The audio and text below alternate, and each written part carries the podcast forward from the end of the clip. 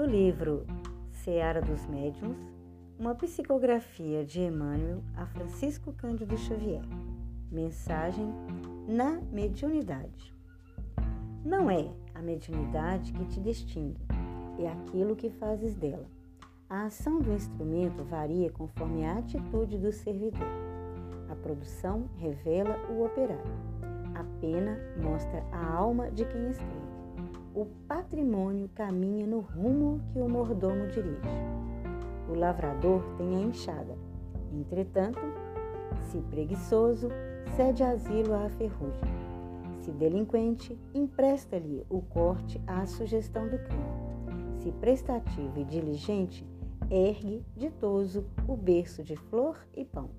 O legislador guarda o poder, contudo, através dele, se irresponsável, estimula a desordem. Se desonesto, incentiva a pilhagem. Se consciente e abnegado, é fundamento vivo à cultura e ao progresso. O artista dispõe de mais amplos recursos da inteligência. Todavia, com eles, se desequilibrado, favorece a loucura. Se corrompido, estende a viciação. Se enobrecido e generoso, surgirá sempre como um esteio à virtude.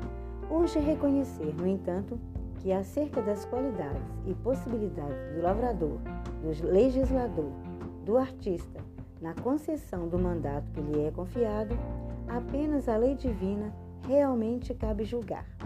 Todos nós, porém, de imediato conseguimos classificar-lhe a influência pelos males ou pelos bens que espalham assim também na mediunidade. Seja qual for o talento que te enriquece, busca primeiro o bem, na convicção de que o bem a favor do próximo é o bem irrepreensível que podemos fazer. Desse modo, ainda mesmo te sintas imperfeito e desajustado, infeliz ou doente. Utiliza a força medianímica de que a vida te envolve, ajudando e educando amparando e servindo, no auxílio aos semelhantes, porque o bem que fizeres retornará dos outros ao teu próprio caminho, como bênção de Deus a brilhar sobre ti.